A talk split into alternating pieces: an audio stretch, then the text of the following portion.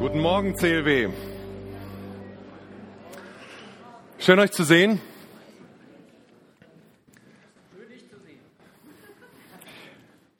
Im letzten Herbst, an, an dem letzten richtig schönen, warmen Tag von 2015, ich glaube, es war wirklich der letzte, allergenialste Tag, hatten wir so eine Familienfeier. Wir waren im Hohen Fenn spazieren, das ist eine Moorlandschaft. Und es war einfach herrlich. Es, die Sonne schien, es war warm. Ich bin im T-Shirt rumgelaufen, irgendwie Ende Oktober, November rum war das. Ähm, es war diese Moorlandschaft an sich, die hat es mir total angetan. Diese Büsche, diese, diese andere Vegetation, die man so gar nicht kennt, dann diese Holzstege, die da durchgehen.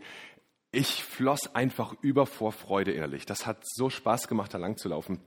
Und das musste einfach raus, sodass ich gebetet habe, Jesus, ich danke dir für dieses schöne Wetter. Ich danke dir, dass ich hier spazieren gehen, gehen kann. Ich danke dir, dass ich deine Schöpfung, deine Natur hier erleben darf.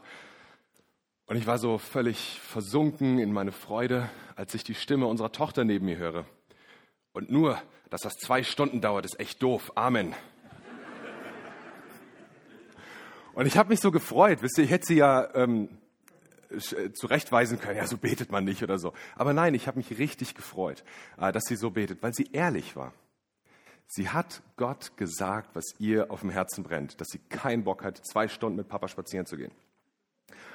Und ich glaube, so ist Gott. Wir dürfen mit ihm reden, so wie wir denken. Wenn wir die Psalmen durchlesen, David hat sein Herz ausgeschüttet, positiv wie negativ. Wir dürfen mit Gott reden, wie wir möchten. Und das ist so genial am Thema Gebet.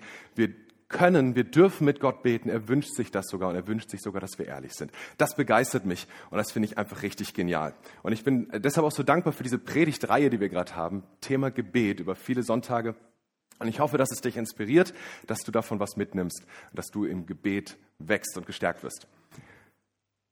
Wenn du Christ bist, dann kennst du vielleicht dieses Gefühl, wann immer das Thema Gebet kommt, dass du denkst, oh Mann, gut, dass der da vorne nicht weiß, wie wenig ich gebetet habe. Gut, dass er keine Ahnung hat, dass das schon lange, lange her ist, dass ich das letzte Mal ernsthaft gebetet habe. Und du kennst du diese, dieses schlechte Gewissen, was da hochkommt. Und wenn du kein Christ bist, dann denkst du, ja, genau das ist einer der Gründe, warum ich kein Christ sein will. Noch ein Grund mehr, ein schlechtes Gewissen zu haben, brauche ich wirklich nicht. Und dann denkst du dir, wieso beten die Leute überhaupt? Also warum sollte man das überhaupt tun? Mit jemand reden, den man nicht sieht, den es vermutlich, wahrscheinlich, sicher gar nicht gibt. Aber ich bin so froh, dass du da bist. Denn ich, ich hoffe, dass das heute, der Tag heute für dich eine Inspiration wird, dass es dir hilft, nochmal einen anderen Blick, eine neue Perspektive auf das Thema Gebet zu bekommen. Dass du erkennen kannst heute, wie real Gebet ist, wie genial Gebet ist. Und gerade wenn du kein Christ bist, dann wirst du natürlich denken, dass ähm, das Gebet überhaupt keine Auswirkungen hat, das Gebet völlig nutzlos ist und völlig umsonst ist. Und das kann ich verstehen. Äh, mein Bibelschullehrer hat immer gesagt, jeder sei seiner Meinung gewiss. Das finde ich einen coolen Spruch. Äh, ich kann das voll nachvollziehen. Aber ich will dir ein paar Beispiele geben, wo ich, Gebet, wo ich ge gespürt habe, wie Gebet in meinem Leben wirkt, damit du weißt, auch wenn du nicht dran glaubst, aber dass du weißt, ich habe wirklich guten Grund zu glauben, dass Gebet wirkt. Ich habe wirklich jeden Grund zu glauben, dass Gebet wirkt. Ich habe so viele Sachen erlebt. Ich hatte mir mal das alles aufgeschrieben, äh, was ich mit Gott und, und Gebet so erlebt habe. Und ich werde dir nur ein paar Beispiele nennen. Ein ganz, ja, man könnte vielleicht fast sagen, banales Beispiel und doch so bewegend für uns. Wir waren, da war ich noch Teenager, wir waren auf einem Pfadfinderlager und am letzten Abend ähm, sollte ein besonderer Gottesdienst stattfinden. Wer bei den Pfadfindern ist, der weiß, dass das immer was ganz, ganz besonders intensives Feeling ist. Das ist ein ganz starker Gottesdienst, sehr bewegend. Und die Wettervorhersage hat nichts Gutes verheißen.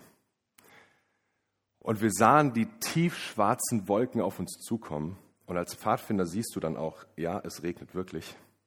Das sind nicht nur Wolken, die über uns wegziehen, sondern es regnet. Und wirklich pechschwarze Wolken. Und wir haben gebetet wie die Weltmeister, dass diese Wolken verschwinden. Und was ist passiert? Die sind auf uns zugekommen, haben sich vor uns geteilt, über uns blauer Himmel und hinter uns sind sie wieder zusammengegangen. Wahnsinn. Ein anderes Mal, dass ich gebetet habe, ähm, war hier auf, auf dieser Bühne, konnte ich sehen, ähm, wie Beine nachgewachsen sind. Wie, wo Menschen, die Rücken, Hüftprobleme hatten, weil, weil ein Bein zu kurz war, wo ein Bein wieder länger geworden ist. Wahnsinnig, ich habe Bauklötze gestaunt. Aber für mich persönlich, so mein größtes Wunder, die mich kennen, die wissen das, mein größtes Wunder ist, ich habe eine, eine Darmerkrankung, eine chronische, die nicht heilbar ist, wo man nur die Symptome behandeln kann. Ähm, aber Gott hat mir schon einen Teil meines Darms komplett erneuert. Mein Dickdarm, ich habe die, die Befunde zu Hause von den Ärzten, wo ähm, beschrieben ist, was in meinem Dickdarm zu sehen ist, sogar Fotos davon, äh, von dem Inneren meines Dickdarms. Und äh, äh, die Ärzte haben ein paar Jahre später, das ist jetzt schon, ich weiß nicht, sechs Jahre her oder so, bei späteren Untersuchungen, haben, wollten die mir nicht glauben, dass ich diese Erkrankung jemals im Dickdarm hatte. Das war dann ein anderer Arzt. Der hat gesagt, nee, Herr Reinhardt, wenn Sie dort jemals diese Erkrankung gehabt hätten, dann würde ich hier mindestens Narbengewebe sehen. Das kann nicht einfach weg sein. Sie haben einen nagelneuen Dickdarm, Herr Reinhardt. Ich so, wow, wie genial ist das denn? Also Gebet, Gebet hat in meinem Leben schon Dinge verändert. Gebet hat gewirkt in meinem Leben. Und das wünsche ich mir so für dich, dass, dass du das mitnehmen kannst. Gebet wirkt. Im Gebet wächst, und das ist vielleicht das Allerwichtigste, im Gebet ist meine Beziehung zu Gott gewachsen.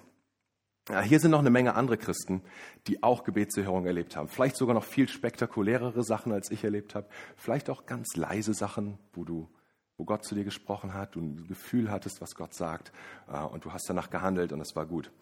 Aber es gibt auch Gründe, die uns davon abhalten zu beten.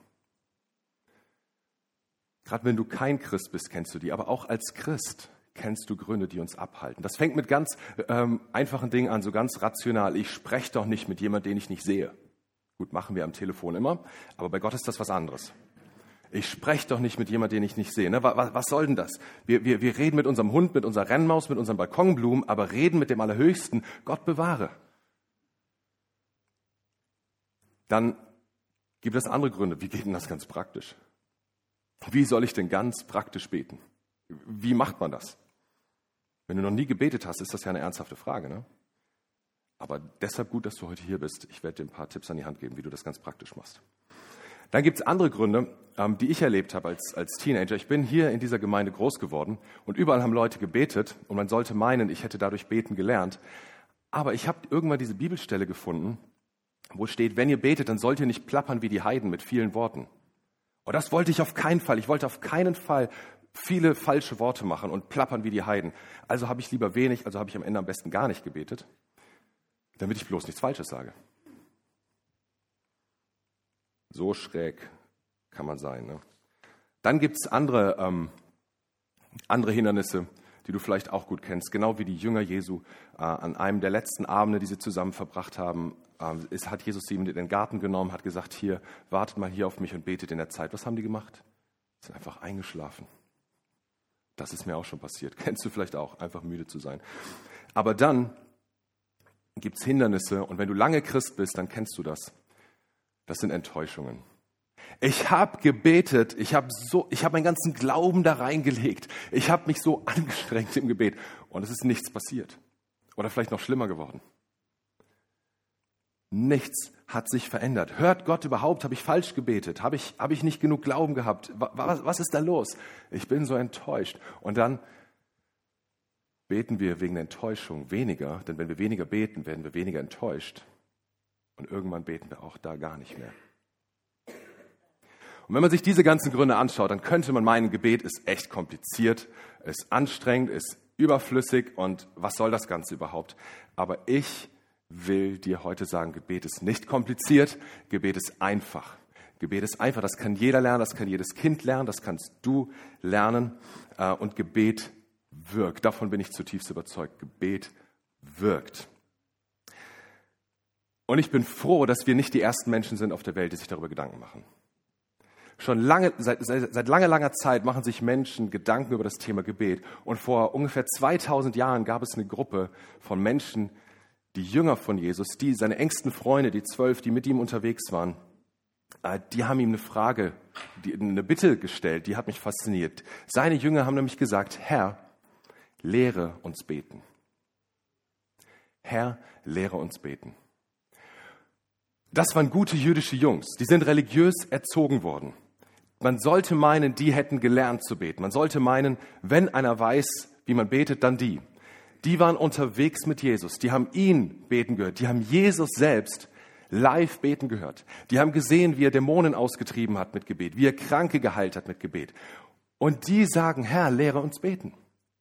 Also wenn ich jünger gewesen wäre, ich hätte irgendwas anderes gesagt. Ich hätte gesagt, Herr, zeig mir meine Traumfrau oder Herr, wann kriege ich ein neues Auto oder irgendwie sowas. Ich, aber Herr, lehre uns beten. Ich habe überlegt, wenn die, wenn, wenn diese jüdischen Jungs sagen, Herr, lehre uns beten, wenn die meinen, sie haben es nötig, beten zu lernen, dann ich erst recht dann wir erst recht, dann haben wir es nötig. Und nicht nur wir haben es nötig, sondern viel besser, wir können es lernen. Denn Jesus hat die Bitte seiner Jünger ernst genommen.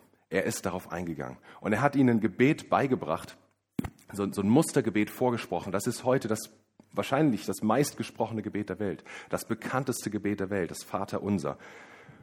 Und in dieses Vater Unser will ich heute ein paar Minuten eintauchen und da mal durchgehen und mit dir reinschauen, was können wir daraus lernen, was für Prinzipien können wir daraus ziehen aus diesem Gebet. Und es fängt an mit unser Vater im Himmel. Unser Vater im Himmel.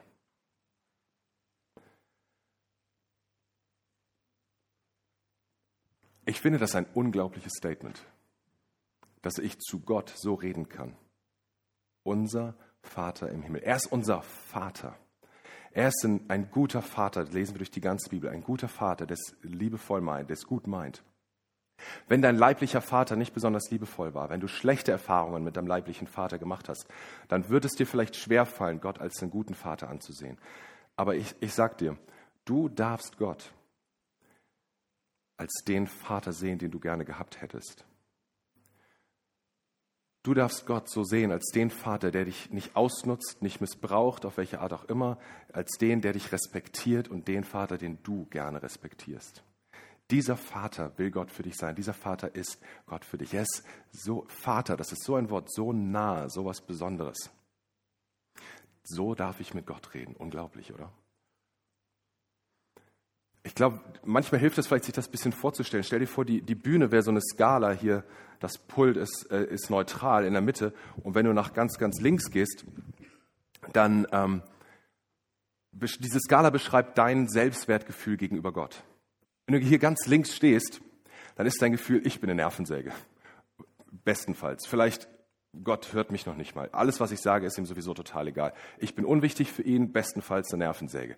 Ja, das ist so das Gefühl ganz, ganz links. Wenn du noch ganz, ganz, ganz rechts gehst, da wäre mal das andere Gefühl, ich bin geliebtes Kind. Ich bin geliebtes, ich bin Gottes geliebtes Kind. Wie genial ist das denn? Ich bin Gottes geliebtes Kind. Und ich glaube, wenn wir beten, dann dürfen wir uns nach ganz rechts stellen. Und das ist keine politische Aussage, das soll einfach nur dir das mal veranschaulichen wie wir zu Gott kommen dürfen, wer er für uns sein möchte. Und dann geht es weiter, unser Vater im Himmel. Und das finde ich auch wieder so überwältigend, weil Gott ist im Himmel. Er steht über allem. Er hat den Überblick über alles. Er hat den Durchblick. Das ist doch das, was wir uns so oft wünschen in unserem Leben. Oder dass da mal einer wäre, der mal wirklich den Durchblick hat. Der mal wirklich sagen kann, wo es lang geht und wie was zu tun ist und was passieren wird. Und der mir mal bei all meinen Entscheidungen im Alltag helfen kann, weil er hat den Durchblick. Er hat es gecheckt. Er sieht einfach alles. Und das ist unser Vater im Himmel. Der, der den Überblick hat. Und wenn wir, wenn wir, dahin kommen, das so anzunehmen, er ist unser Vater und er ist im Himmel, dann kann unsere Beziehung zu ihm anfangen zu wachsen. Wisst ihr, dann, dann ist Glaube nicht nur irgendeine tote Religion, nicht nur irgendein Abarbeiten von, von Moral, von Gesetzen, von Regularien, sondern dann wird es eine echte Beziehung. Und ganz oft, also fast jeden Tag, wenn ich bete, dann bete ich, mein Vater im Himmel.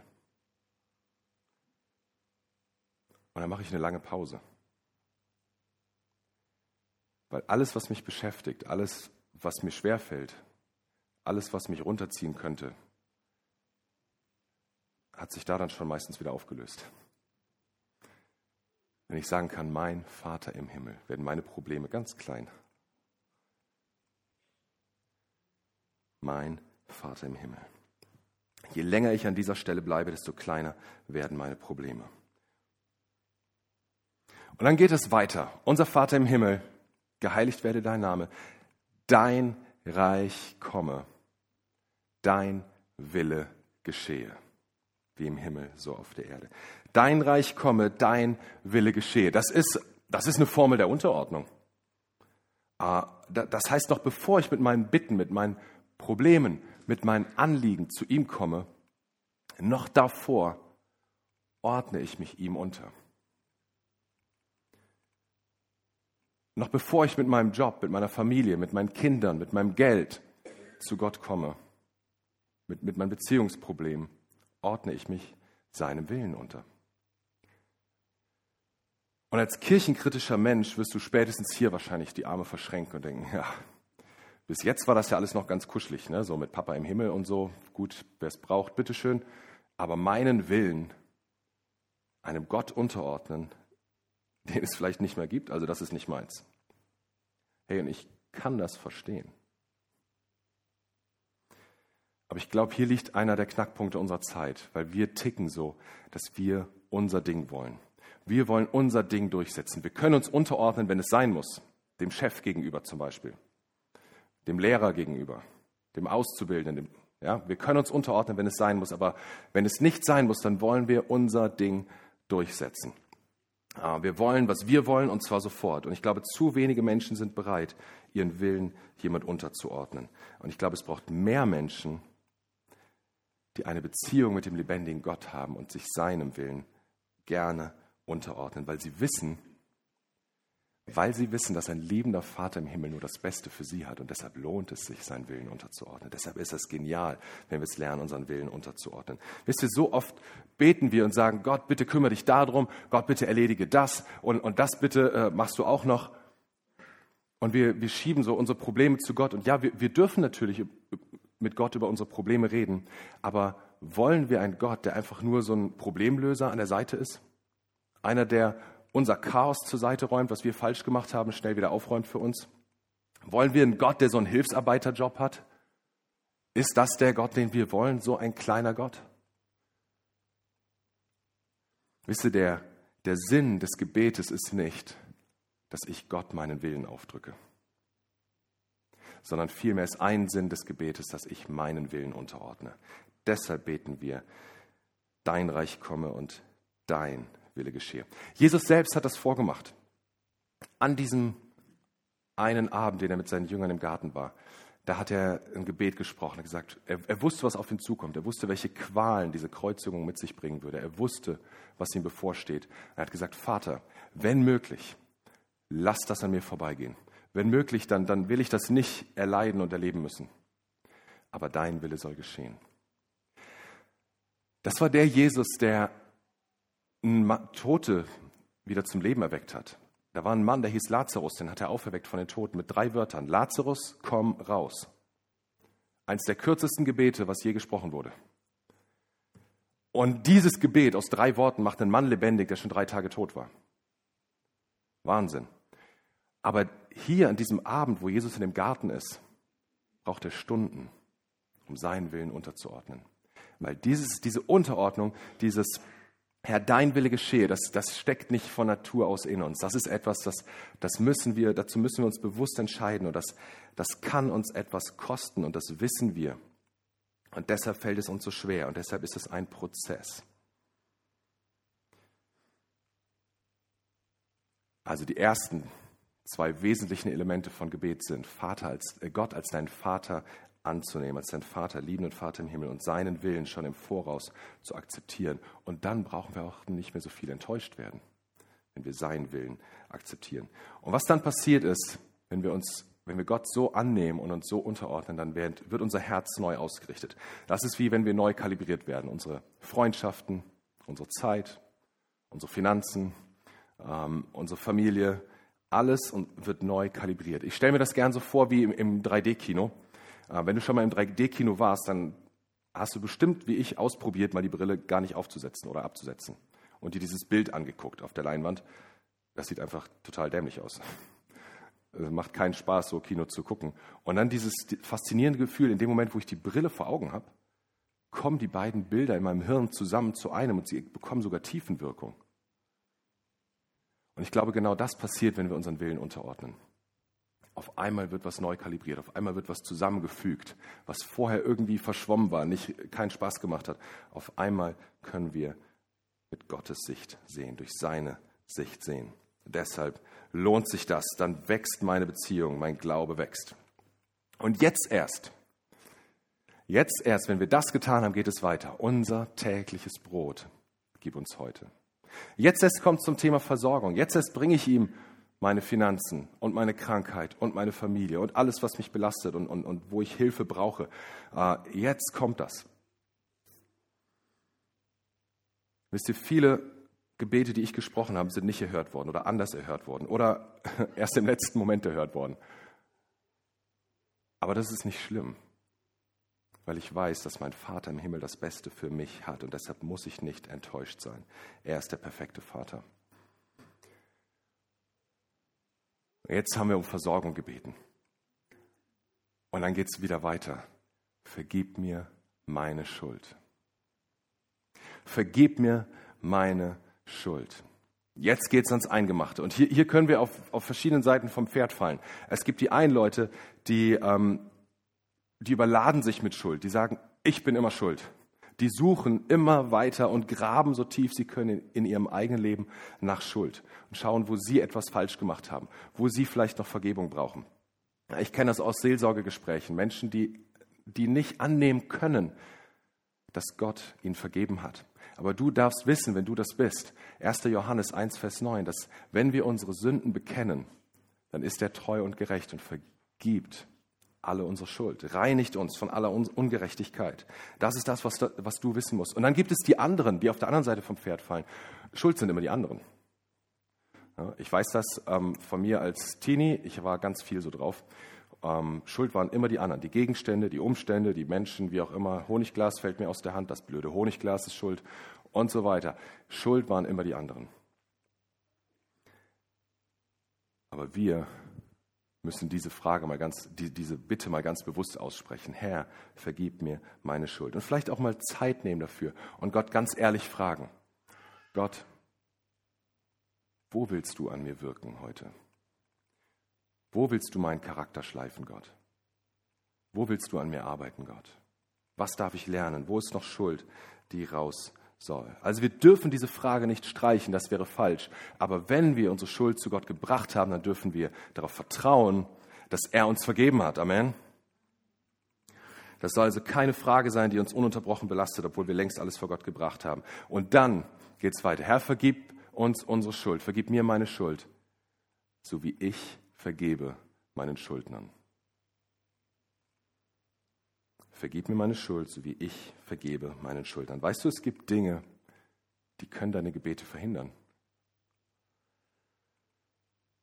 Wenn du an Unvergebenheit klammerst, wenn du dem anderen nachträgst, dann sind deine Hände nicht frei für Gott. Gott möchte, dass du dich an ihn klammerst oder dass du deine Hände weit aufmachst, dass du von ihm empfangen kannst. Wenn, wenn du aber deine Hände benutzt, im übertragenen Sinn, um, um Unvergebenheit zu klammern oder um Menschen etwas nachzutragen, du bist derjenige, der dann trägt, du bist der, der die Last hat, dann sind deine Hände nicht frei. Deshalb ist es so wichtig, das zu beten und ernsthaft zu beten. Vergib mir meine Schuld, so wie ich vergebe meinen Schuldnern. Ich sage nicht, dass das leicht ist. Vergebung kann auch ein langer, schwieriger Prozess sein. Aber wenn wir es nicht angehen, sind unsere Hände nicht frei, um von Gott zu empfangen.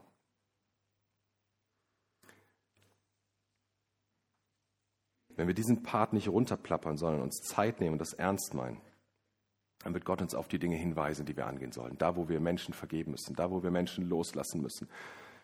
Er wird es uns zeigen.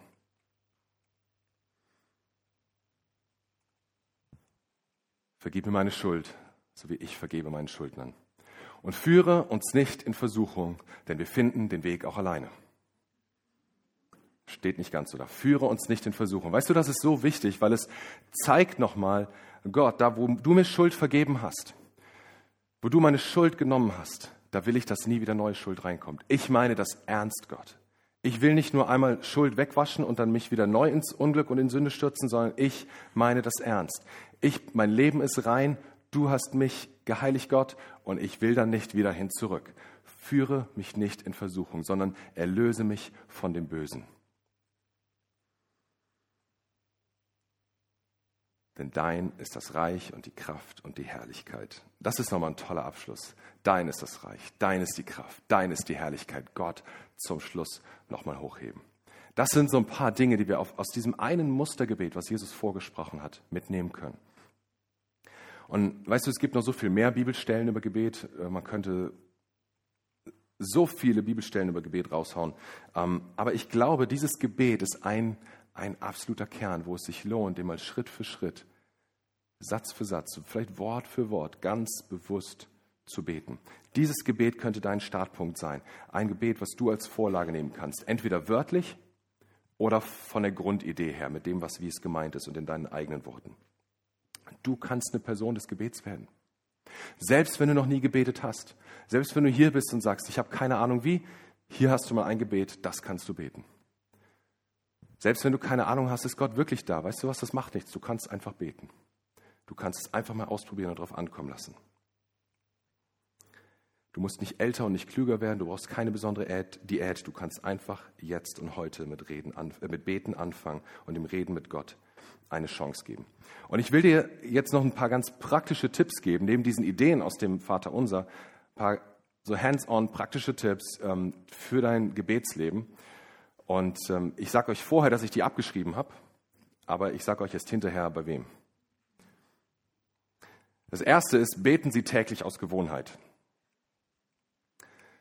Ich glaube, das ist, ähm, das ist ein echter Schlüssel, das zu einer Gewohnheit zu machen. Ob das eine Minute ist oder eine Stunde, aber mach es zu einer Gewohnheit, zu einem festen Element. Ich habe mir die meisten meiner Gebetszeiten, die stehen fest in meinem Kalender drin. Findest du vielleicht total doof, aber ähm, mir hilft das total, weil ich das fest eingeplant habe, weil ich weiß, da ist meine Zeit mit Gott. Ich habe ein Date mit ihm. Bete regelmäßig, mach es zu einer Gewohnheit. Mach dir einen Plan dafür. Nimm dir Zeit fürs Beten. Nimm dir mal, versuch dir mal, wenn du es noch nie gemacht hast, mal bewusst Zeit zu nehmen. Ich muss mir das selber immer wieder sagen. Ich muss mich selber, ich muss mich immer wieder daran erinnern, dass es, wie, wie gut es ist, mir Zeit zu nehmen. Weißt du, ich habe das noch nie bereut, wenn ich mir ganz bewusst Zeit genommen habe für Gott. Und für dich, wenn du noch nie gebetet hast, dann ist deine Zeit vielleicht eine Minute. Wenn du bis jetzt immer nur so fünf Minuten mal schnell gebetet hast, vielleicht ist deine Zeit jetzt eine Viertelstunde. Probier mal etwas, sag nochmal, okay Gott, ich will einen Schritt weiter, ich will wachsen. Probier einfach mal, da nochmal einen draufzulegen. Bereiten Sie sich kurz aufs Gebet vor.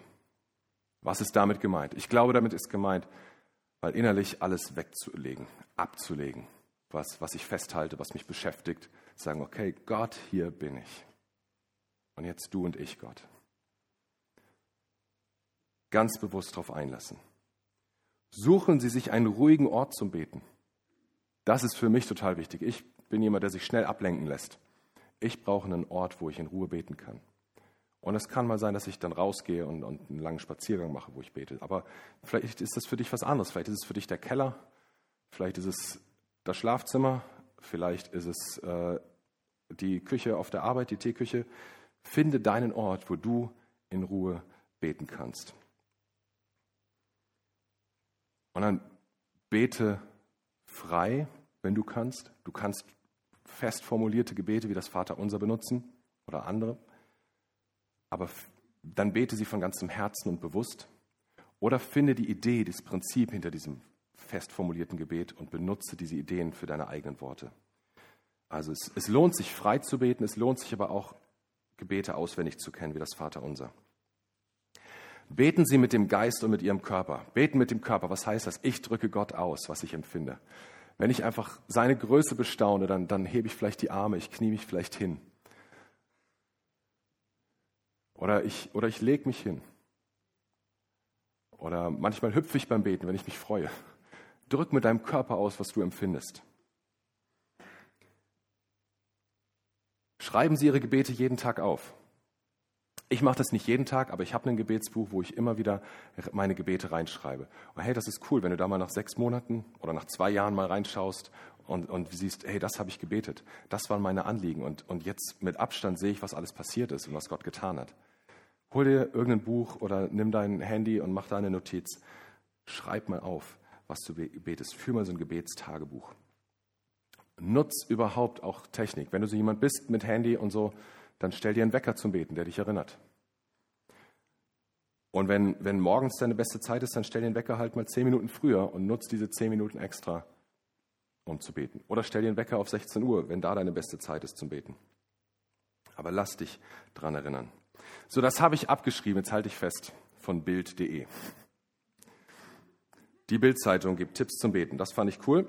Äh, die wollte ich euch deshalb nicht vorenthalten. Äh, aber eins will ich noch anfügen, was die Bildzeitung nicht berücksichtigt hat. Ein ganz wichtigen Punkt, um den ich das ergänzen will, ist, höre hin. Höre auf Gott. Sagst du, ja, mache ich doch, ich, ich will doch immer hören und, und alles, und ich, aber ich höre ihn halt nicht. Aber hören wir wirklich? Ich meine, nehmen wir uns wirklich die Zeit, die wir brauchen? Wenn, sogar Jesus schon vor Sonnenaufgang aufsteht, um zu beten, noch bevor ein Auto auf der Straße ist, bevor die ersten WhatsApp-Nachrichten rumschwirren, bevor irgendjemand ihn ablenken könnte, wenn Jesus sogar so früh aufsteht und sich Zeit nimmt und weggeht, dass die Leute ihn sogar suchen müssen, wenn sogar Jesus diese Zeit braucht, wie können wir dann erwarten, dass wir am Frühstückstisch mit, in den fünf Minuten mit dem Handy in der Hand Gottes Reden hören? Lass uns Zeit nehmen zum Gebet, zum Hören auf Gottes Stimme. Ich, die Gebete, wo Gott zu mir gesprochen hat, wo ich, wo ich gemerkt habe, er redet zu mir, das waren die Gebete, wo ich mir Zeit genommen habe. Wo ich nicht nur schnell irgendwas rausgehauen habe, sondern wo ich wirklich auch innerlich hinhören konnte, wo, wo er ich habe Gottes Stimme nie laut akustisch gehört. Manche Leute erleben das, ich leider noch nie. Aber wo auf einmal Gedanken da sind, so, die hatte ich vorher nicht. Eins der für mich der coolsten Beispiele war, ich hatte meine erste Ausbildung äh, fast fertig und ich wusste einfach nicht, was soll ich jetzt machen, äh, wo, wie soll es weitergehen. Und ich habe Gott das gesagt und ich habe mir Zeit genommen zu hören. Und auf einmal habe ich so einen Gedanken, bewirb dich da und da. Und ich habe da vorher überhaupt nicht drüber nachgedacht, nicht die Spur. Und ich habe auch keine Stellenausschreibung gesehen, nichts. Ich habe nur gehört, bewirb dich da und da. Ich habe mich beworben, habe den Job gekriegt. Aber das war ein Gebet, wo ich mir Zeit genommen habe für Gott. Weißt du, ich glaube, Mose ist jemand, dem ging es so ähnlich. Mose aus dem Alten Testament, ne, der das Volk Israel rausgeführt hat. Bevor er den Auftrag oder als er den Auftrag bekommen hat, das Volk rauszuführen aus Ägypten, aus der Sklaverei, hat, ähm, hat er so ein verrücktes Erlebnis gehabt. Er war mit ein paar Schafen in der Wüste unterwegs und das sind eigentlich perfekte Voraussetzungen, um Gottes Stimme zu hören. Denn ähm, außer ein bisschen Blöken ist da nichts. Ne? Bisschen, äh, und das war's. Äh, ansonsten noch viele Sandkörner und das ist alles. Ab und zu mal ein Busch, ab und zu mal ein brennender Busch, das ist dann vielleicht schon ein bisschen außergewöhnlicher, aber dann ein Busch, der nicht verbrennt. Also brennende Büsche, ich habe extra mal nachgelesen, gibt es tatsächlich, einfach wegen der Hitze, das passiert schon mal, aber dass ein Busch nicht verbrennt. Das konnte Mose ja nur sehen, weil er hingeschaut hat, weil er da geblieben ist, weil er aufmerksam geworden ist, weil er sich Zeit genommen hat. Er hat gesehen, da, da brennt was und er ist nicht dran vorbeigelaufen mit seinen Schafen, sondern er ist hingegangen, hat geguckt, hat dem Ganzen seine Aufmerksamkeit und seine Zeit geschenkt. Und so dürfen wir das machen. Wir dürfen dieser Sache nachgehen. Wenn Gott zu uns redet, wenn wir so einen Gedanken haben, wenn wir uns Zeit mitnehmen mit ihm, dieser Sache nachgehen ihn zu uns reden lassen. Gott hat versprochen, dass wenn wir zu ihm kommen, dann wird er zu uns kommen. Wenn wir uns ihm nahen, dann wird er sich zu uns nahen. Wenn, wenn wir uns auf ihn zubewegen, dann wird er sich auf uns zubewegen. Kannst du nachlesen in Jakobus 4, Vers 8. Damit fängt Gebet an, dass du dich ihm nahst, dass du auf ihn zugehst. Und, und ich hoffe, dass dieses Vaterunser oder die Gedanken aus dem Vaterunser heute nochmal für dich so, ein, so eine Inspiration, nochmal so ein Kickoff waren, um nochmal neu was zu probieren, ähm, Gebet und im Gebet, im Reden mit Gott nochmal eine neue Chance zu geben. Und ich will dich fragen, möchtest du Gebet eine Chance geben? Möchtest du Gott eine neue Chance geben, zu dir zu sprechen? Mich fasziniert dieser Gedanke immer wieder, dass Gott überhaupt nicht davon abhängt, dass wir beten. Gott braucht deine Gebete nicht. Gott braucht meine Gebete nicht. Aber er hat sich entschieden, in dieser Welt zu wirken, aber nicht ohne uns, sondern zusammen mit uns will er wirken. Er will mit dir gemeinsam die Geschichte dieser Welt verändern. Und deshalb sollen wir beten. Darum lohnt es sich zu beten, weil Gott so viel tun möchte. Wisst ihr, ich träume davon, dass wir eine, eine Gemeinde des Gebets sind. Ich, ich habe mich so gefreut, dass letztes Jahr mehr Gebetsabende entstanden sind, dass wir jetzt äh, ab und zu dieses 24-Stunden-Gebet haben. Und vielleicht ist dieser Sonntag heute für dich ja eine, mal ein Anlass, das mal auszuprobieren, beim 24-Stunden-Gebet mitzumachen. Also nicht 24 Stunden beten, sondern eine Stunde von den 24 zu übernehmen und damit zu beten. Ich glaube, Gott will uns gebrauchen. Gott wird durch uns diese Stadt verändern, wenn wir gemeinsam im Gebet stehen. Es fängt mit dir und deinem Gebet und mit unserem Gebet an. Wenn wir uns zu ihnen nahen, wird er sich zu uns nahen. Und dann, Leute, geht die Post ab. Und ich wünsche mir so, dass wenn du das mittragen möchtest, dass, dass du mal mit aufstehst und dass wir alle gemeinsam dieses Gebet, über das wir gerade gesprochen haben, mal gemeinsam sagen, dass wir mal gemeinsam das Vaterunser sprechen. Du sollst nichts sagen, was du nicht auf dem Herzen hast. Ähm, wenn dir das total egal ist, dann bleib einfach in Ruhe sitzen, du brauchst dich nicht verbiegen. Aber wenn dir das ein Anliegen ist, wenn Gebet dir ein Anliegen ist, Gemeinschaft mit Gott und dass wir als Gemeinde zusammenstehen, dann steh doch auf und dann wollen wir dieses Gebet einmal gemeinsam sprechen. Unser Vater im Himmel, geheiligt werde dein Name, dein Reich komme und dein Wille geschehe wie im Himmel, so auch hier auf der Erde. Gib uns unser tägliches Brot und vergib uns unsere Schuld, wie auch wir vergeben unseren Schuldnern. Und führe uns nicht in Versuchung, sondern erlöse uns von dem Bösen.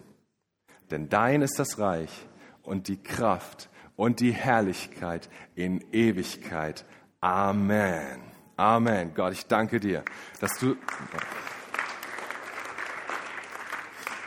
Danke Gott, dass du so ein großer Gott bist. Ich danke dir, dass wir so mit dir reden dürfen. Und wisst ihr, ich will jetzt noch eine Frage stellen. Wenn du sagst, ich habe noch nie gebetet, ich habe noch nie Gott wirklich eingeladen in mein Leben, ich, ich, ich habe noch nie gesagt, du sollst mein Retter sein, Jesus. Ich will eine Beziehung zu dir haben. Ich will mit dir reden können. Wenn du das noch nie getan hast, dann ist jetzt deine Chance. Dann, dann streck doch mal deine Hand ganz weit, dass ich dich sehen kann, denn ich würde gerne für dich beten. Äh, und das ist deine Gelegenheit, Jesus jetzt in dein Leben aufzunehmen. Dein Leben ihm zu übergeben, deinen Willen ihm unterzuordnen, deinem liebenden Vater im Himmel. Streck mal jetzt deine Hand, wenn du das möchtest. Wink mir mal, dass ich für dich beten kann.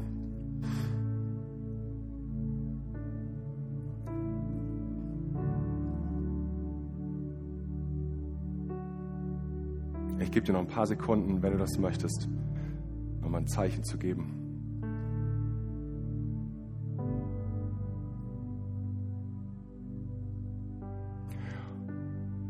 Und dann möchte ich, dass wir nochmal gemeinsam mit allen Menschen, die sich dazu gerade entschieden haben, ein Gebet sprechen, was das zum Ausdruck bringt. Vater im Himmel, danke, dass du mich liebst. Danke, dass du dich für mich entschieden hast. Herr Jesus Christus, du bist für mich gestorben und auferstanden. Vergib mir meine Schuld. Ich wähle dich jetzt als meinen Retter und Herrn. Dir will ich folgen. Amen. Amen. Wenn du dieses Gebet zum ersten Mal gesprochen hast, wenn dir das wichtig war, dein Leben unter die Herrschaft Gottes zu stellen, dann lade ich dich ein, gleich hoch auf die Empore zu kommen, von dir aus auf der linken Seite oben. Ähm, da werden Menschen sein, die gerne für dich da sind, die mit dir sprechen, die dich einladen, die dir zeigen, wie es weitergeht, was die nächsten Schritte sind. Und lass uns gemeinsam diesen Gottesdienst noch mit einem Lied abschließen.